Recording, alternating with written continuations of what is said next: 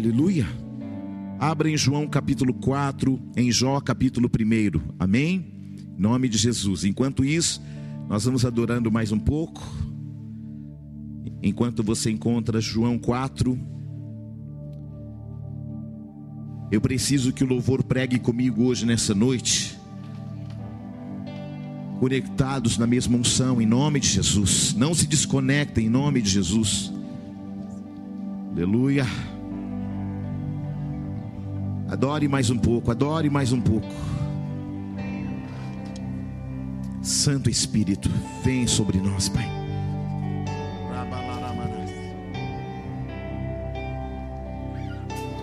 Pai, sei que os teus olhos estão sobre a terra a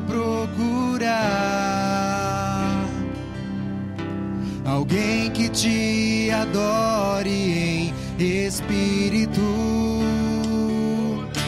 alguém que te adore em verdade. Pai, como achaste a Davi. Vem e derrama sobre óleo precioso da unção e me faz segundo o teu coração. Achei em mim verdadeiro adorador com vestes de louvor.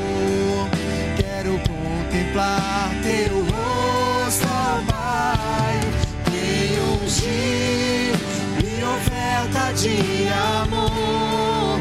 Dou a ti meu coração, meu Deus, meu Pai. Acha em mim um verdadeiro adorador. Acha em mim verdadeiro adorador.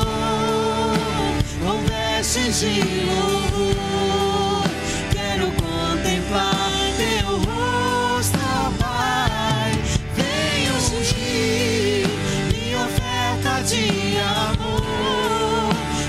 ti meu coração, meu Deus, meu Pai.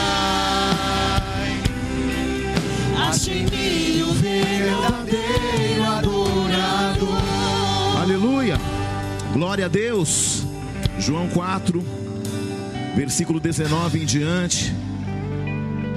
Nome de Jesus diz assim: Senhor, disse-lhe a mulher: Vejo que tu és profeta. Nossos pais adoraram neste monte. Vós, entretanto, dizeis que em Jerusalém é o lugar onde devemos orar.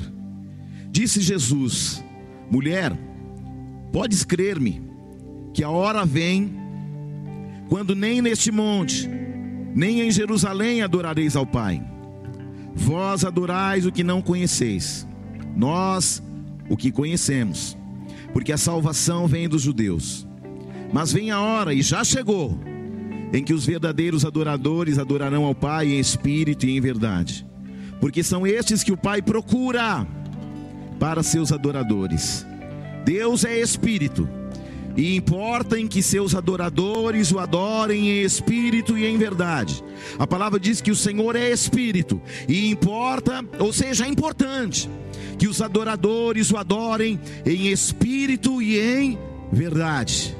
Em espírito e em verdade. Repita de novo: em espírito e em verdade. Mais uma vez, em espírito e em verdade. Amém? Agora vamos lá em Jó. Bispo, eu não sei onde fica Jó, é só você em Salmos, que fica no meio da Bíblia, e voltar um. Aí você já acha, amém? Você está aí não? Oh, glória! Um abraço carinhoso, Deus abençoe você que está no, do outro lado, que está em casa, que está em outros estados, é, que nos ouve, que nos vê nessa noite, em nome de Jesus.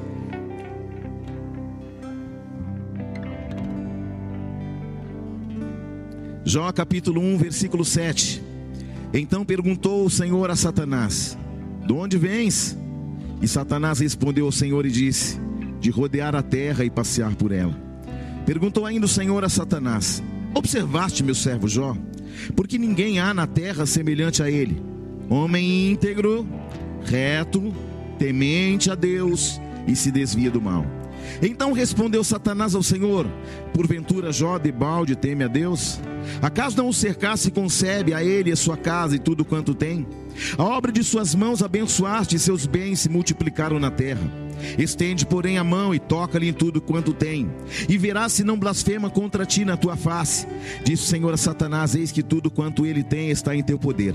Somente contra ele não estendas a mão. E Satanás saiu da presença do Senhor.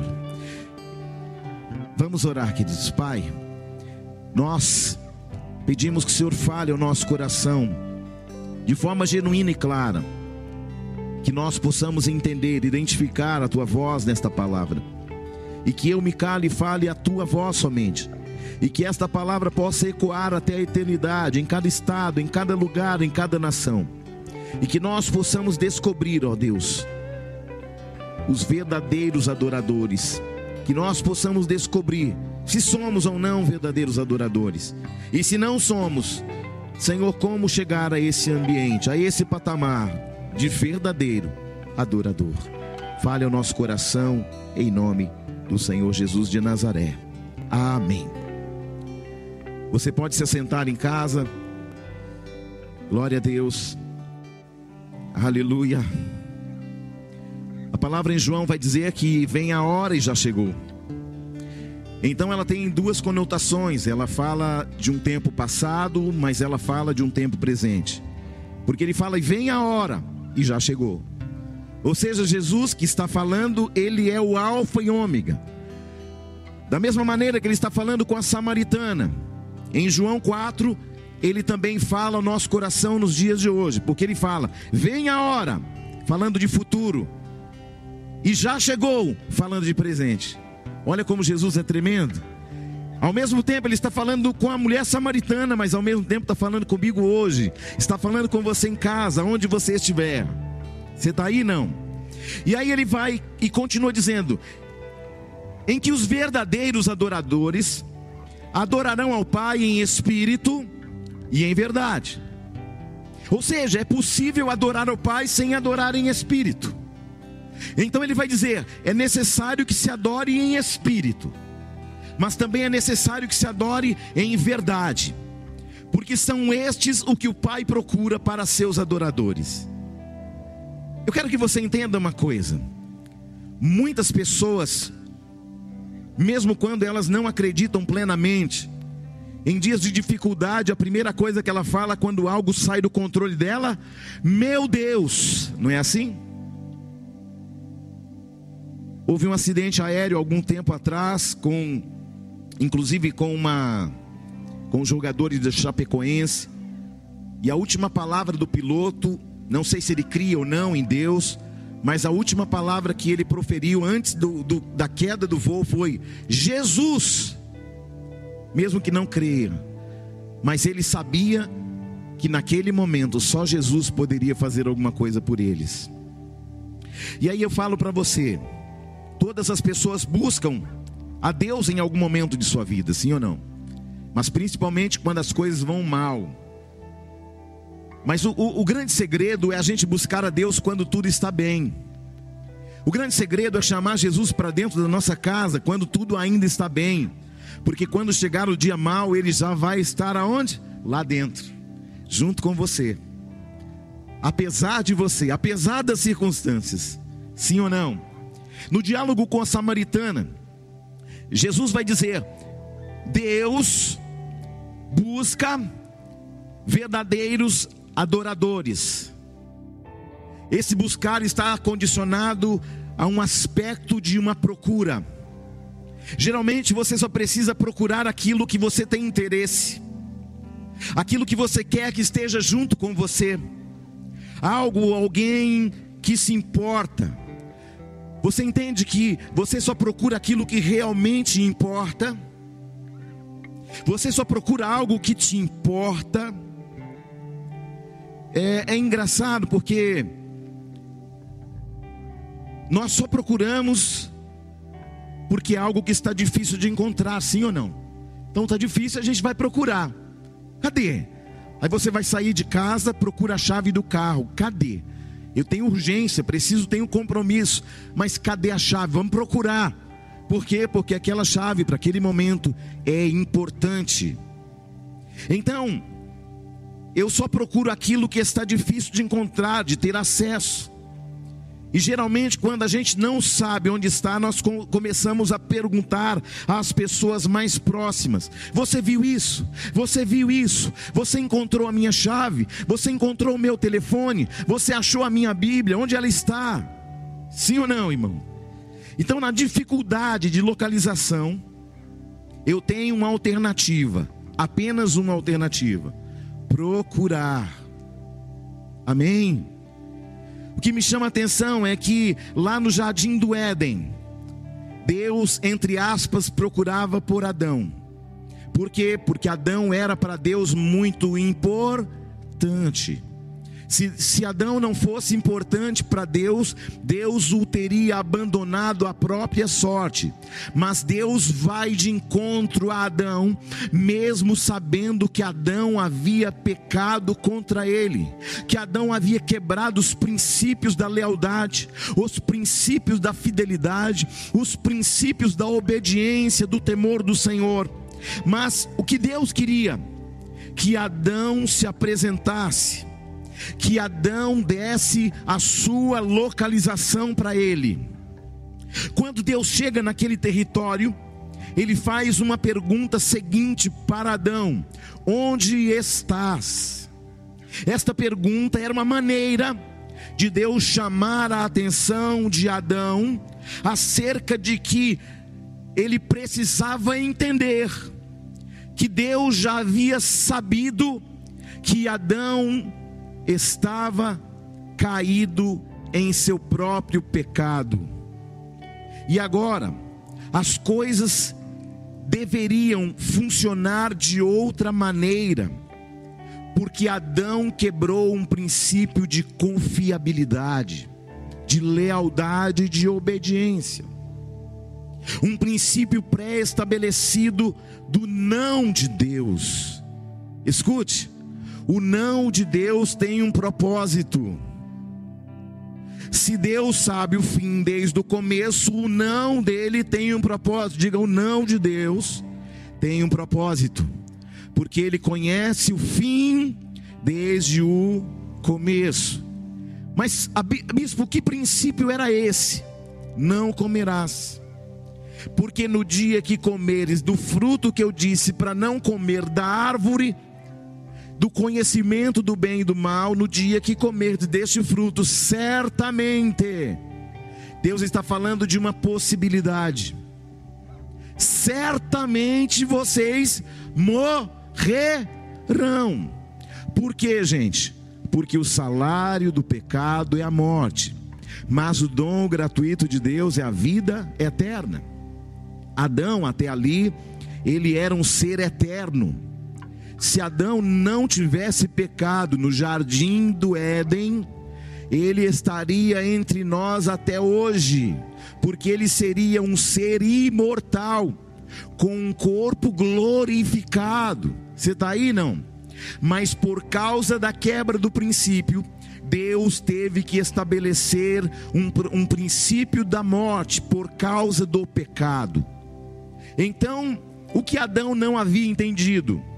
Que se ele desobedecesse, Deus continuaria sendo Deus. Mas ele não continuaria tendo um corpo glorificado. Quem está aí? Quem pode dizer um amém? Glória a Deus. Então, Adão tinha perdido a sua condição de perfeição, que dava a ele o direito de ter um corpo sem pecado, um corpo imaculado, um corpo que não perecia um corpo que não envelhecia, um corpo que não se feria. Escute, mas toda escolha traz consigo um resultado. Até então Adão era um homem imortal, porque a imortalidade é uma condição dada àquele que tem um corpo glorificado. Mas o pecado tirou de Adão a possibilidade de um corpo glorificado. E por isso ele percebeu que estava nu, porque agora não tinha mais um corpo glorificado. A glória de Deus o revestia. E ele não conseguia ver os seus próprios deleites, ele não conseguia ver o próprio corpo na sobremaneira. Por quê? Porque a glória de Deus cobria o seu corpo. Mas agora, por causa do pecado, se tornou um simples mortal como nós, sujeito às intempéries do planeta, a mudança de temperatura. A partir do pecado vieram os abrolhos, os espinhos. O espinho colocado na coroa de Cristo, ela é o que? Uma condição do Éden porque quando Adão pecou, os espinhos foram gerados na terra. O espinho é um sinônimo do pecado, um sinônimo da maldição. E ali, Jesus, quando colocam sobre a cabeça dele a coroa de espinhos, ali era uma condição onde Jesus estava se fazendo maldito por cada um de nós. Amém? O pecado nos separa de Deus. E foi por isso que um dia Moisés falou: Deus, eu tenho vontade de vê-lo face a face. E Deus falou para Moisés: Moisés, é impossível você me ver face a face, porque se você me ver face a face, você morrerá. E aí, olha só, mas Deus disse a ele: Mas mesmo assim, eu vou passar por entre a fenda da rocha pelas costas me verás. E a palavra de Deus fala que, mesmo vendo Deus pelas costas, Moisés ficou com o corpo resplandecente. A palavra diz que ele teve que colocar um véu sobre a sua própria cabeça, porque quando ele desceu o monte, as pessoas o olharam e tinham medo dele, porque a cabeça dele, o corpo de Moisés, estava glorificado apenas por ver Deus pelas costas. Você está aí não? No texto de João 15, vemos Jesus falando da videira verdadeira. E ele usou esse termo porque certamente haviam falsas videiras. Então ele fala: Eu sou a videira verdadeira, porque existem as falsas. Agora aqui em João 4, ele fala acerca do verdadeiro adorador. Isso deixa claro para cada um de nós que existe um verdadeiro adorador, mas também existe um adorador que é fake que é falso. Ele adora, mas ele não é verdadeiro. Eu quero que você saiba que Deus não está à procura de adoradores. Veja que Deus tem os melhores adoradores dos céus, sim ou não? Os anjos o adoram 24 horas no nosso tempo, mas na eternidade. Então, veja, Deus não tem é, é, não está em busca dos melhores adoradores, ele está em busca dos verdadeiros adoradores. Porque os melhores já estão lá na glória, irmão. Você está aí, não? O que Jesus disse à samaritana foi: o Pai está procurando os verdadeiros adoradores. Porque você pode ser o melhor adorador e não ser verdadeiro. Você está aí, não?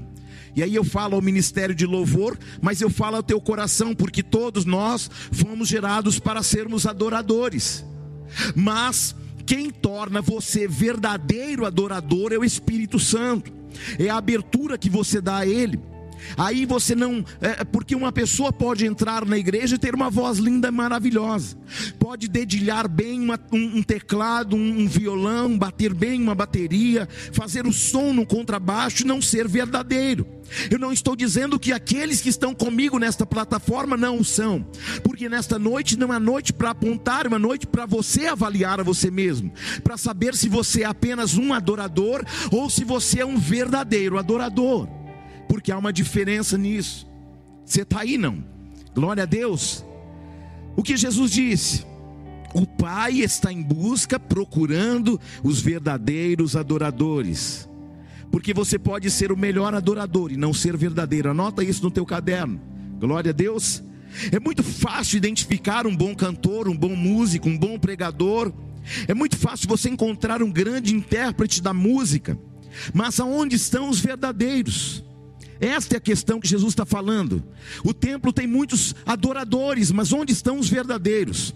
Nós estamos aqui, alguns estão em casa, mas muitos estão em casa com a TV ligada, ouvindo esta mensagem, mas estão conectados na internet com outra coisa, com coisas paralelas. Isso mostra para você mesmo neste momento que você até pode ser um adorador, mas nesta noite Deus está falando: eu estou em busca não de adoradores, eu estou em busca dos verdadeiros. Você está aí não? Queridos, Lúcifer era a própria música em movimento mas ele não foi verdadeiro, porque a Bíblia diz que ele nunca se firmou na verdade. Olha isso, você está aí não? Ou seja, se a minha adoração não é verdadeira, eu me pareço mais com Jesus ou mais com Lúcifer? Hã? Responda para mim em nome de Jesus se você tiver a resposta. Aleluia. Ah, mas isso é muito pesado, querido, mas é a Bíblia que está falando. Porque se Deus está procurando os verdadeiros e não os melhores adoradores, eu te pergunto: você é um melhor adorador ou você é um verdadeiro adorador? Esse é um barulho que você vai ter que levar para sua casa e para ficar na sua casa nessa noite. E para você que está aqui, vai ter que levar esse barulho para casa, em nome de Jesus. Quem está aí, fala alguma coisa, crente? Olha como Jesus é antagônico ao inimigo. Ele diz: Eu sou o caminho, a verdade e a vida, e ninguém vem ao Pai a não ser por mim. Jesus disse isso não por causa de um jargão evangeliquez, ele falou isso porque ele conhece o Pai, e, e sabe que o Pai não nos recebe se nós não formos limpos pela verdade. Ele disse: se você não for limpo pela palavra, que é a verdade, você não pode ser liberto. E se você não é liberto, você não anda na verdade. E se você não anda na verdade, você não pode voltar para casa. Porque na casa do Pai, lá na casa do Pai, somente os verdadeiros adoradores estarão lá adorando-o em espírito e em verdade. Então, por isso, nós precisamos fazer um exercício da verdade aqui para que o Senhor encontre em nós uma verdade, para que através dessa verdade ele encontre em nós verdadeiros adoradores. Bispo Júnior, quem é a verdade? Yeshua Hamashia, Jesus Cristo, Filho do Deus vivo, o unigênito que se tornou primogênito de Deus. E ele está te dizendo: se não houver verdade, não haverá uma verdadeira adoração. E o meu Pai ainda está em busca, ainda está procurando os verdadeiros verdadeiros adoradores que o adoram em espírito e em verdade. Em espírito e em verdade. Não é apenas em verdade, mas é também em espírito. Alabassure canta alabás. Quem é a verdade? Jesus. E é por isso que, se você não conhece a Jesus, a verdade não está em você. Você está aí não?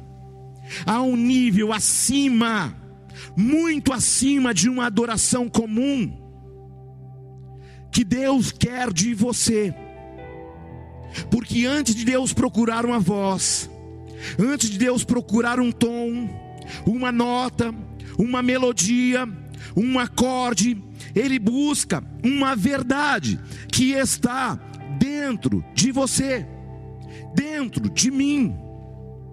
Deus não está em busca de pregadores, Ele está em busca de verdadeiros. Deus não está em busca de músicos, Deus está em busca de verdadeiros. Deus não está em busca de adoradores, Ele está em busca de verdadeiros. Porque quando você é verdadeiro, você se torna um adorador, por excelência. E eu quero ressaltar que a adoração não é música. Mas, bispo, quando eu canto, eu não adoro? Sim, claro que você adora. Bispo, o ministério de louvor da igreja, eles são os adoradores? Até podem ser, e nem precisam fazer parte do ministério de louvor para ser um adorador. Mas, bispo, se eu disser aleluia, glória a Deus, eu não estou adorando? Sim, claro que está. Mas o que precisamos saber é que Deus não está buscando danças, gritos, sons, porque este é o mais raso dos aspectos da adoração. Como que eu defino adoração? Adoração, queridos, é um estilo de vida. Muito mais do que solar uma guitarra, Tony.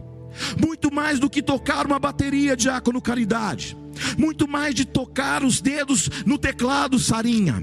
Muito mais que, que dar o som grave, tum, tum, do contrabaixo, diácono Mazinho. Deus está em busca de algo excelente que está dentro de nós, que o mundo não conhece. Porque nós podemos, e muitas igrejas, infelizmente, estão fazendo isso por não encontrar bons ou melhores músicos, eles pegam músicos do mundo secular e trazem para o altar da igreja. E aí há muitos lugares que estão misturando santo com profano. Querido, entenda: Deus não está em busca dos melhores, Deus está em busca dos verdadeiros. Recalamanaia. Aleluia.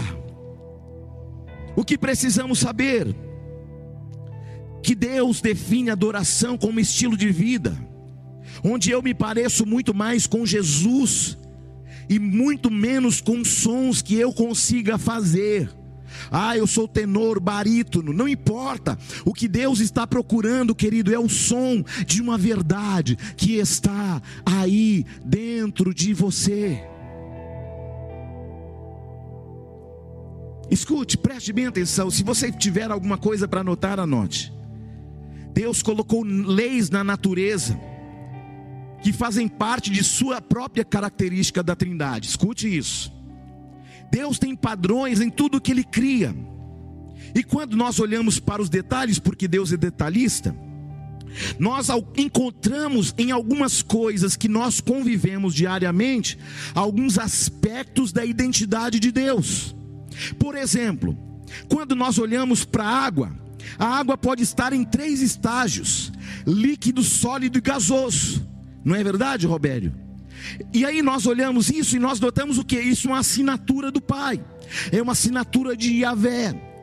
Notamos, por exemplo, que o tempo, ele também está caracterizado em três: passado, presente e futuro. Isso também fala de quê? De trindade. Quem está aí, digam glória a Deus. Nós também podemos falar do espaço. O espaço tem largura, altura e profundidade. E aí eu tenho quantos? Três.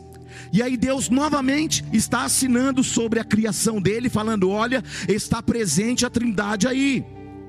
Os átomos, que são a base da matéria: prótons, nêutrons e elétrons. Quantos tem aí? Três de novo. Deus novamente fazendo a sua assinatura na sua criação. A música, já que a gente está falando de louvor, de adoração, harmonia, melodia, ritmo. Isso fala de quantos? De três. E mostra o que na música? A adoração. E essa adoração está conectada a uma identidade de alguém que a criou. O Pai Todo-Poderoso, Criador do céu e da terra. Olha como ele faz tudo perfeito, irmãos. Não é, Sarinha? Não é, Diácono Robério? Não é, irmãos, aí em casa. Leva essa para casa, irmão. Deus sabe que tudo isso foi estabelecido em três, em tudo. Deus não quer que você saiba fazer. Deus quer que haja uma verdade dentro de você. Porque quando eu sou adorador, a minha vida reflete uma verdade. As minhas ações, as minhas palavras, as minhas atitudes refletem o que é a glória de Deus, e a glória de Deus se reflete em uma verdade. Eu tenho uma natureza terrena sim, mas a minha postura precisa refletir o que? A glória de Deus, e a glória de Deus só pode se manifestar através da verdade. Vocês estão aí? Não? Fala alguma coisa, crente. Então, qual a diferença, Bispo Júnior? A diferença é que Deus está buscando adoradores em outro nível, muito mais além daquilo que nós temos entregado para Ele. Deus está procurando um nível acima de adoração. E qual a diferença do adorador e do verdadeiro adorador? O adorador só consegue adorar quando tudo está em conformidade com as suas expectativas, quando ninguém o confronta. Quando a vida segue sem confrontos, quando os próprios planos estão fluindo, Quando as águas estão tranquilas, e quando nós enfatizamos um verdadeiro, um verdadeiro adorador, aí a gente encontra um cara que vai adorar quando tudo vai mal. Aí eu vou lá em Jó. O cara era bilionário. Jó desfrutava de conforto, de bens, uma vida plena de honra. Um cara que todo mundo olhava e falava assim: se existe alguém como modelo de alguém bem sucedido, esse cara se chama Jó. O nome dele é pequenininho, mas ele é grandioso. A Bíblia diz que Jó era respeitadíssimo onde passava. Que onde Jó entrava, os anciãos da terra se levantavam. Olha como esse cara era honrado, gente. O cara era bilionário, respeitado. No capítulo 1, nós vamos descobrir quem é Jó. Jó, quem vai falar sobre ele é o próprio Deus.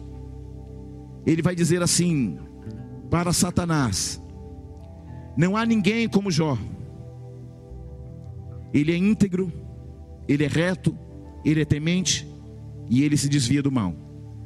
Olha quantas qualidades que o próprio Deus está falando para Satanás acerca de Jó. Olha só, irmãos, preste bem atenção.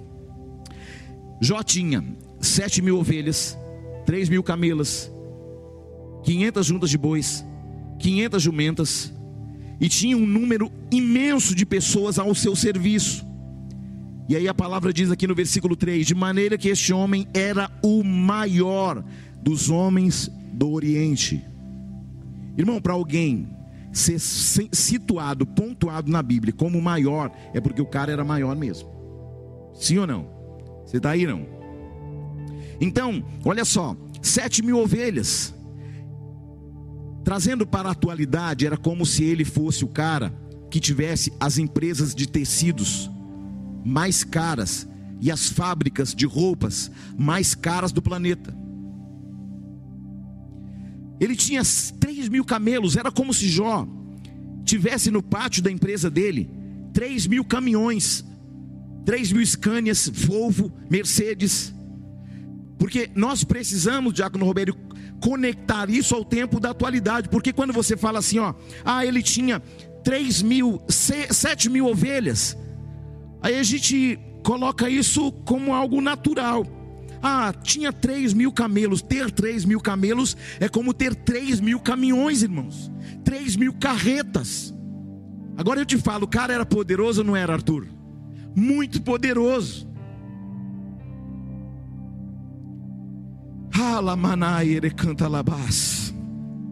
João era o homem mais rico da época. Um homem que para a época, quem tinha muitos filhos era sinônimo de um cara muito poderoso e muito rico. Aí Jó tinha sete filhos homens e três filhas mulheres. Grava bem esse número. Ele tinha dez filhos, mas em apenas um dia, Jó perdeu tudo que ele tinha. Tudo tudo. Agora você imagina, às vezes você bate o carro e já começa a blasfemar: cadê Deus que não me protegeu, não mandou anjo na minha guarda? Aí alguém da sua casa fica doente, você já começa a falar: cadê Deus que não viu, que não guardou do vírus?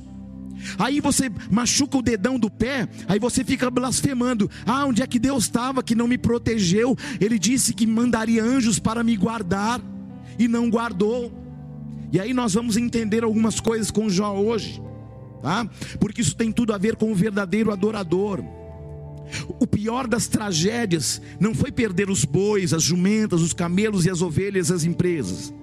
A pior tragédia de Jó veio na casa dele naquele mesmo dia. Sucedeu um dia em que os filhos de suas filhas comiam e bebiam vinho na casa do irmão primogênito. Estou no capítulo 1 de Jó, no versículo 13. E veio o mensageiro a Jó e lhe disse: Os bois lavravam e as jumentas passiam junto a eles. De repente deram sobre ele os sabeus e os levaram e mataram os servos a fio de espada. Só eu escapei para trazer-lhe a nova. Falava este ainda quando veio o outro e disse: O fogo de Deus, olha ele colocando Deus como culpado aqui. O fogo de Deus caiu do céu e queimou as ovelhas e servos e os consumiu. Só eu escapei para trazer-te a nova.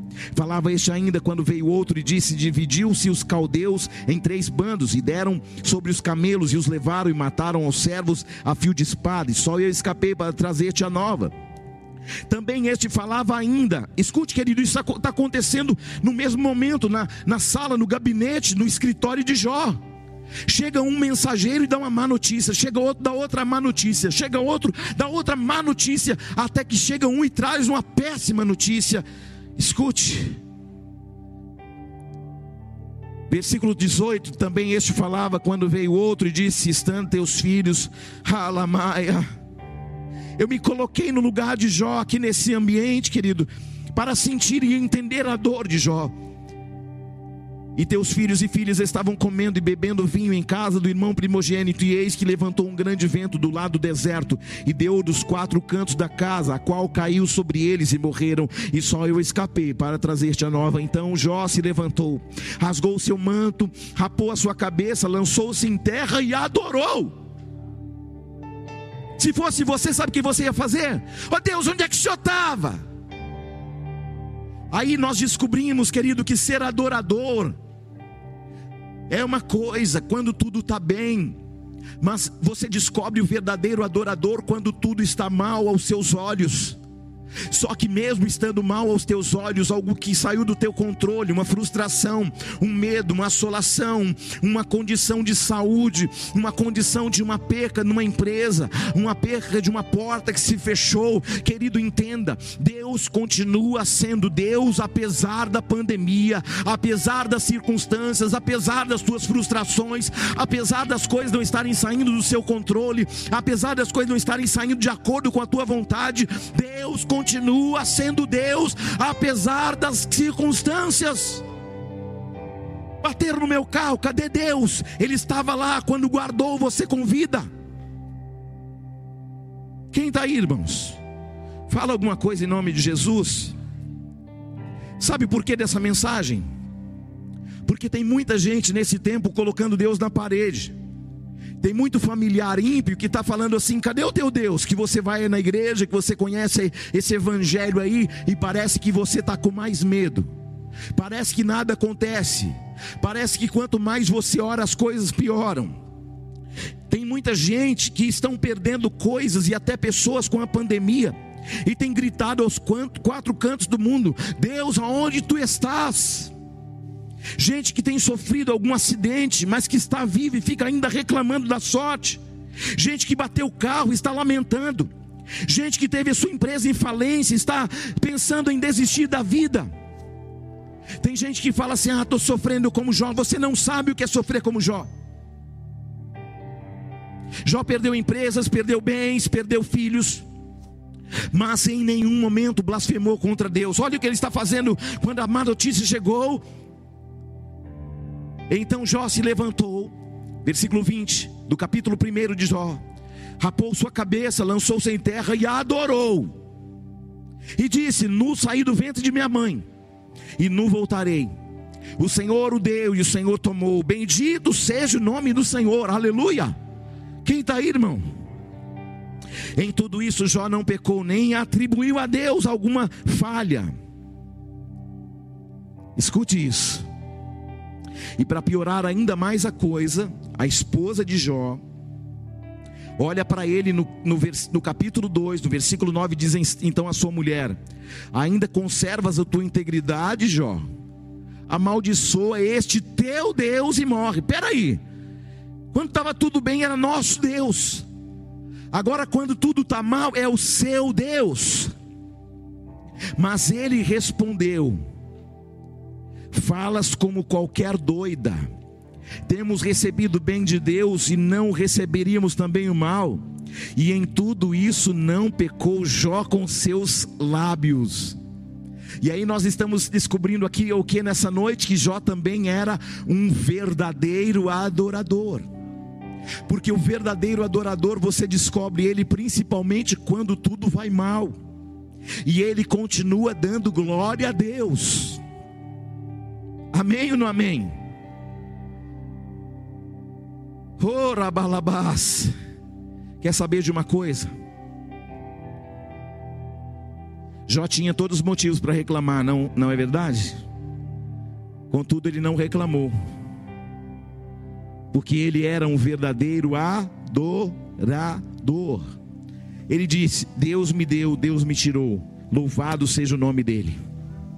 Nu eu vim, nu, nu tornarei, mas o meu Deus não vou deixar, e a minha fé, esta circunstância não vai abalar. O que está abalando a sua fé nesse momento de pandemia, irmãos? Hã? O que está abalando a tua fé nesse momento de incertezas que o mundo, que o planeta enfrenta?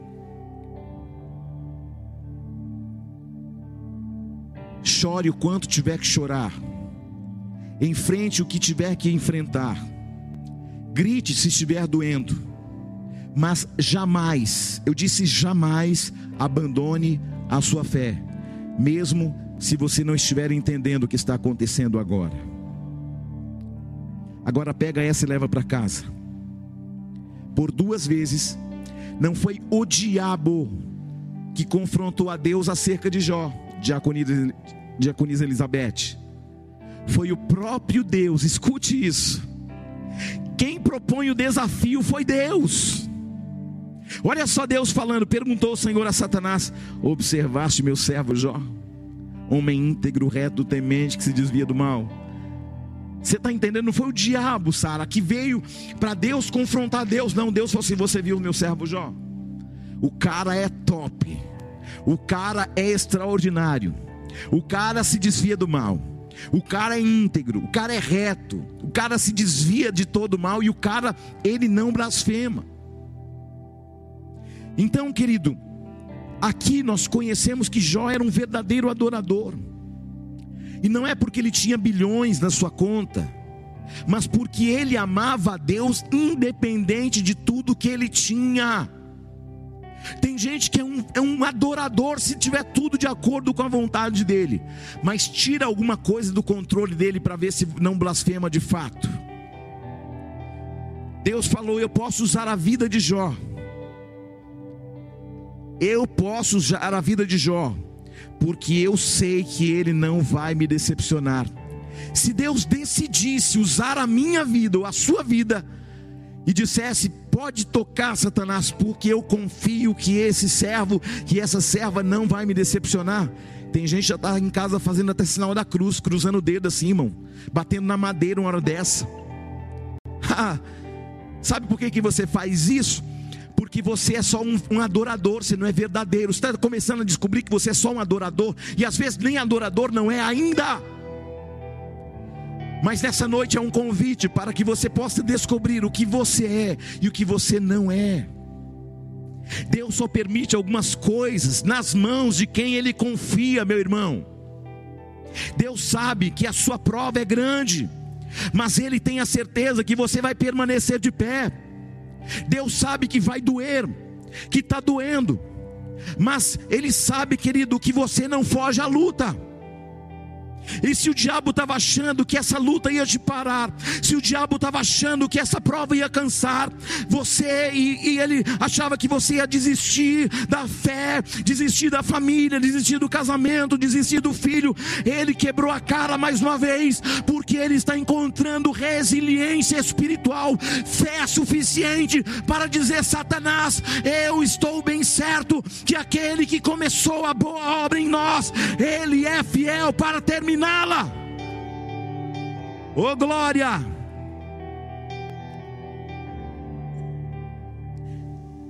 Já estou terminando, daqui a pouco eu termino. Deus estava olhando, dizendo: Eu confio nele, Satanás. Escute, em apenas um dia, eu disse quantos dias? Eu disse quantos dias? Em apenas um dia Jó perdeu tudo. Não foi quase tudo, foi absolutamente tudo. Mas a Bíblia diz que Jó foi restituído em dobro de tudo quanto ele perdeu. Agora olha só, no capítulo 1, o Senhor está confrontando Satanás acerca dele. No capítulo 2, de novo, olha Deus, de novo, irmão, confrontando Satanás por causa de Jó. Na primeira vez, Jó ainda tinha tudo o que tinha. No capítulo 2, Deus volta a confrontar Satanás, que vai diante de Deus e fala: E aí? Agora Jó não tem mais nada. Mas você observou meu servo Jó? Continua íntegro, reto, temente, se desviando do mal. Escute isso. Deus está deixando claro. Você fez uma impressão errada do meu servo. Ele tinha tudo, me adorava. Agora ele não tem nada, mas ele continua me adorando mais ainda. Uh! Porque ele é um verdadeiro adorador, Satanás. Ele perdeu quantas ovelhas? Sete mil ovelhas. Ele perdeu quantos camelos? Três mil camelos. Ele perdeu quinhentas juntas de bois. Ele perdeu quinhentas jumentas. Ele perdeu funcionários mortos a fio de espada. Ele, ele perdeu dez filhos, sete homens e três mulheres. Quem está aí? Você glorificaria a Deus mesmo perdendo tudo? Hã? Calamai. Essa noite, querido, você vai descobrir se você é um verdadeiro adorador. Não, bispo, mas aí o senhor pegou pesado demais, querido. Não sou eu, a, a Bíblia que está falando. Você está aí, não? Porque às vezes o cidadão perde o emprego ele já começa a murmurar: onde é que Deus estava que não pegou aquele meu chefe, passou uma rasteira nele, mandou ele para a sarjeta? Não, querido. Teu chefe vai continuar lá enquanto Deus quiser. Só que Deus muitas vezes fecha uma porta e abre outra, porque Ele tem propósito com você em outros ambientes, em outros territórios, em, nas geografias proféticas do plano e da vontade dEle. Ele perdeu quantos camelos? Três mil Perdeu quantas juntas de boi? 500. 500 jumentas, 500 juntas de jumentas. Só que agora, tudo que ele perdeu não se compara com aquilo que Deus está fazendo. Eu tenho uma palavra profética aos verdadeiros adoradores: tudo que você perdeu não se compara a tudo aquilo que Deus já está preparando no céu, na eternidade para você porque ele mesmo disse que nesta vida, cem vezes mais, e na eternidade, no porvir, aquilo que os olhos não viram, que os ouvidos não ouviram, que jamais chegou ao teu coração. Aí você fica reclamando porque, ah, mas roubaram a minha bicicleta. Ah, pelo amor de Deus. Ah, mas a minha unha, ah, caiu o negócio da minha unha, agora eu não posso adorar mais, porque olha meu pé. Olha, Jó, irmão, perdeu tudo, o cara continua adorando. Ai, meu, meu cabelo está caindo, não vou adorar. Irmão, se, eu, se cabelo caindo fosse um sinônimo para não adorar, irmão, na hora dessa eu estava onde? Em lugar nenhum. Sim ou não, Mazinho? Glória a Deus. Fale para alguém, diga para alguém. Se você não murmurar, diga com fé, se você não murmurar, em seus dias de deserto, de perdas, de escassez, de lutas, de enfermidades e de abandonos. Olha com essa pessoa e fala para ela com fé: Deus vai te surpreender com infinitamente mais de tudo que você tenha sonhado ou imaginado. Se prepara, porque Deus está trabalhando. E quando Deus trabalha, o impossível acontece. Só que Jó só viveu isso, Tony, por causa de uma condição. Ele era verdadeiro adorador. Porque tem gente que passa luta e não recebe, porque na hora que deveria estar adorando, está reclamando de Deus. Está reclamando da pandemia, está reclamando que perdeu o emprego, está reclamando porque alguém está no hospital, está reclamando porque alguém foi para UTI, está reclamando porque a, a, a, perdeu uma oportunidade, está reclamando porque bateu o carro, está reclamando por causa de uma situação aqui ou ali, está reclamando porque se frustrou com alguém, está tá reclamando por causa de A, B ou C. Eu quero uma, te falar uma coisa que, que, é, que está no meu espírito: Deus vai restituir além do que você tem esperado, mas em primeiro lugar, Ele vai sondar o teu coração para descobrir se há em você uma condição de verdadeiro adorador. Se houver alguém ouvindo essa mensagem que tem uma verdade dentro de você, se prepara, porque o céu vai reagir com força, o, réu, o céu vai reagir com violência, para trazer de volta infinitamente mais do que você tenha perdido. Amém. O que tiraram de você não se compara ao que Deus vai fazer. Eu olho para você pela ótica dessa lente que está aqui à minha frente e eu te digo: se prepara, porque o que Deus está preparando é infinitamente maior do que você possa pensar ou imaginar. Nem olhos viram, nem ouvidos ouviram, nem jamais penetrou em coração humano aquilo que Deus tem preparado para a tua vida, para a tua casa, para a tua família. Aleluia!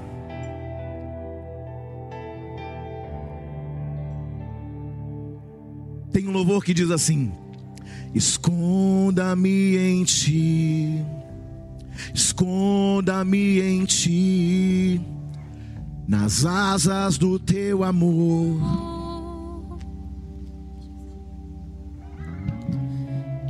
Esconda-me. Aproveita para adorar, não terminei ainda, mas vamos adorar um pouco. Era manaya rabassúrias. Tem verdade em você? Esconda-me em ti, esconda-me em ti, nas asas do seu amor. Aleluia! Flua no Espírito. Esconda-me em ti. Oh glória, que presença de Deus. Esconda-me em ti, nas asas do seu amor tema, não tema, crê somente. Esconda-me em ti, esconda-me em ti, nas asas do seu amor. Esconda-me em ti,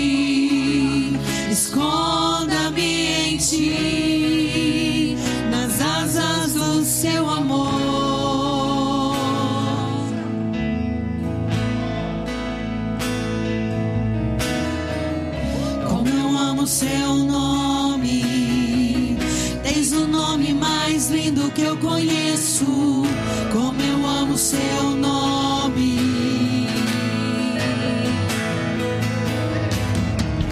Como eu amo seu nome. Tens o nome mais lindo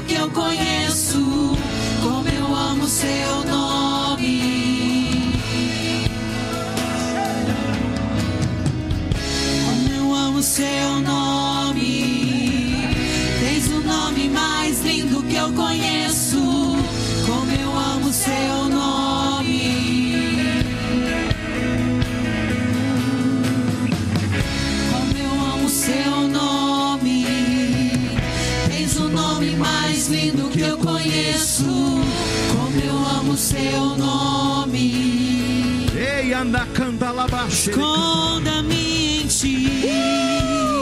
Esconda-me em ti, nas asas do seu amor. Oh, aleluia! Uh! Esconda-me em ti. Ei, Esconda-me em ti, nas asas do seu amor. Há um som diferente aqui. Um nesse altar. Flua, flua, flua. Como eu amo seu uh! nome, tens o nome mais lindo com esse violão. Como eu amo seu nome. Uh! Como eu amo seu nome. Tens o nome mais Tem um lindo som que eu diferente aqui conheço. nesse altar. Como eu amo seu nome. Flua, Sarinha, flua. Flua, flua, flua. Como, como eu amo seu nome. Profetiza, Diácono nome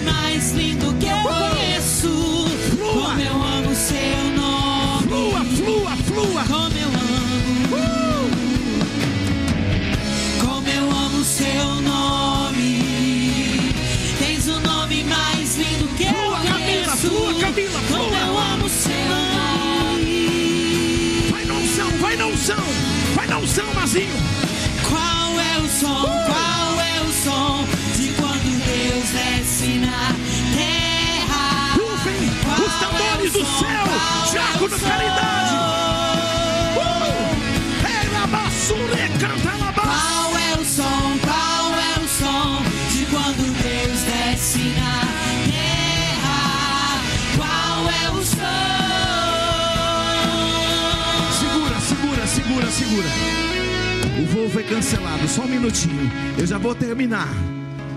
Aleluia. Para finalizar, você reparou que Jó possuía 3 mil ovelhas, 3 mil camelos, 500 juntas de boi, 500 jumentas. E em tudo Deus devolveu duas vezes mais. Porque quando a gente vai no capítulo 42, que é o último capítulo, o Senhor vai dizer no, no versículo 10: Mudou o Senhor a sorte de Jó quando esse orava pelos seus amigos. E o Senhor deu-lhe o dobro de tudo que antes possuía. Querido, entenda uma coisa. Só que olhando aqui, tudo em dobro, sim ou não? Sim ou não? Tudo em dobro, sim ou não, Maria? Tudo em dobro, sim ou não, Arthur? Ô, Rodrigo? Tudo em dobro, sim ou, ou, ou não, Diácono Caridade? Tudo em dobro, sim ou não, Diácono Mazinho? Sim ou não, Márcia? Sim ou não, Lucas? Sim ou não, João Paulo? Sim ou não?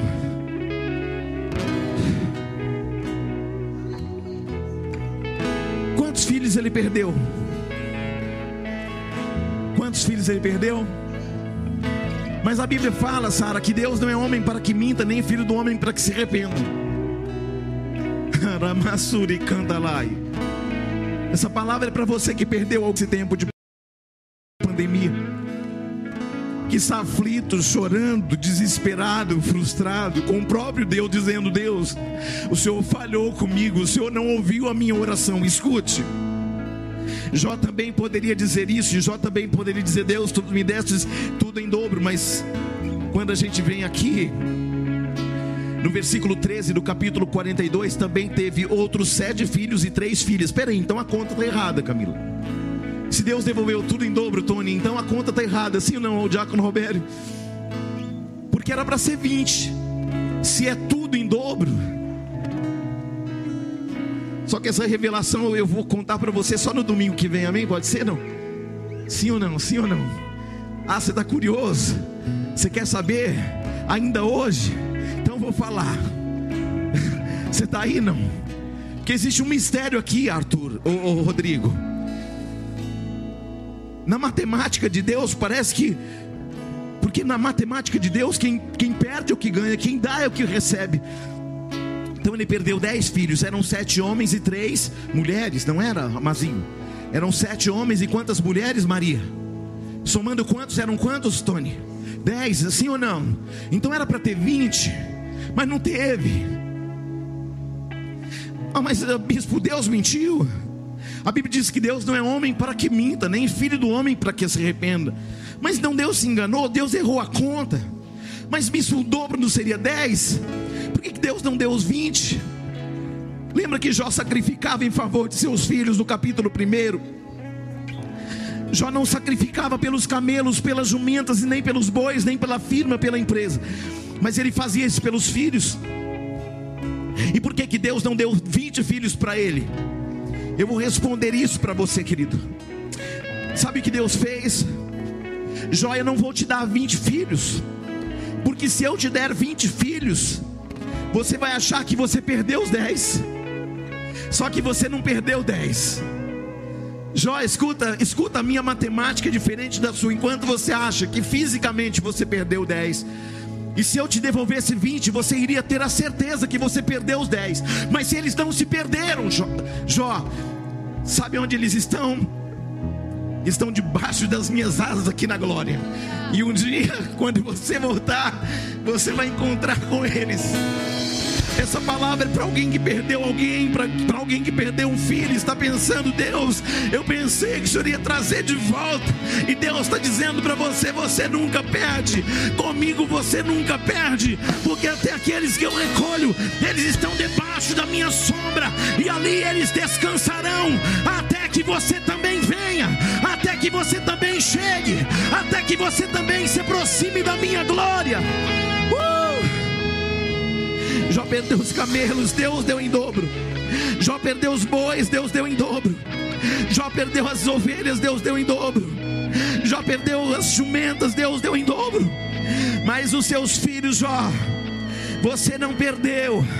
Eu guardei todos eles aqui comigo. E quando você chegar, eles estarão aqui. Uma palavra o diabo não vai tocar na tua família. O diabo não vai tocar na sua casa, nos seus filhos. Quando Deus fala que você não gerou filhos para calamidade, Ele não está dizendo que eles não passarão por reveses, mas Ele está, Ele está dizendo, ainda que eles passem por reveses, ainda que eles sejam recolhidos, eles estarão debaixo das minhas asas e repousarão no meu abrigo com tranquilidade, para que você possa entender que Deus nunca perde.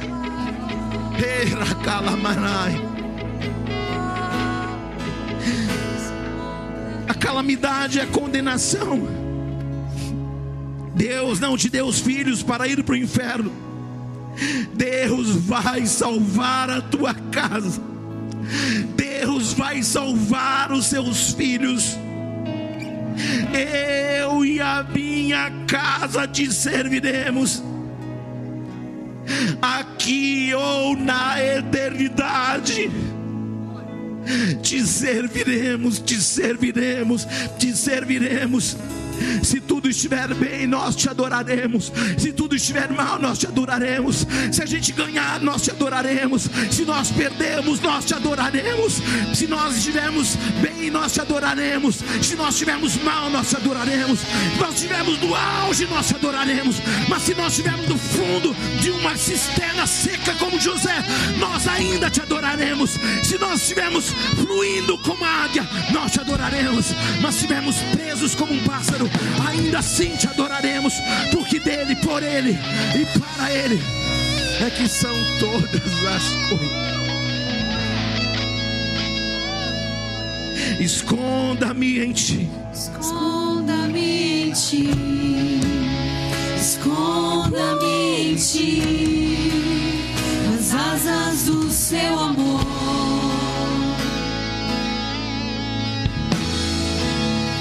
esconda-me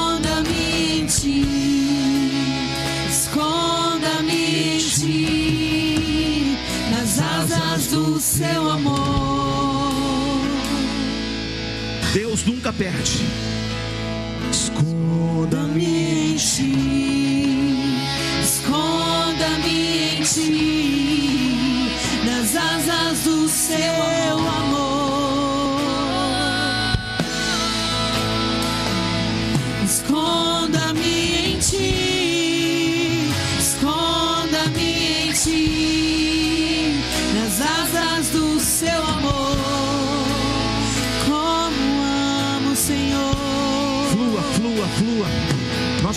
Encerrar, mas flua mais ainda. Eu amo seu nome. Tens o nome mais lindo que eu conheço. Onde estão os Como verdadeiros? Eu amo seu nome. Onde estão os verdadeiros? Como eu amo seu nome. Onde estão os que adoram em espírito? Tens o nome mais lindo que eu conheço. Como eu amo seu nome. Você nunca perde. Com Deus você nunca perde. Como eu amo seu nome. Tens o nome mais lindo que eu conheço. Como eu amo seu nome. Alamande canta alabás. O Espírito Santo. Como eu amo Vai seu sarando nome. o coração desse pai, dessa o nome mais lindo que eu conheço. Que Como eu amo alguém. seu nome.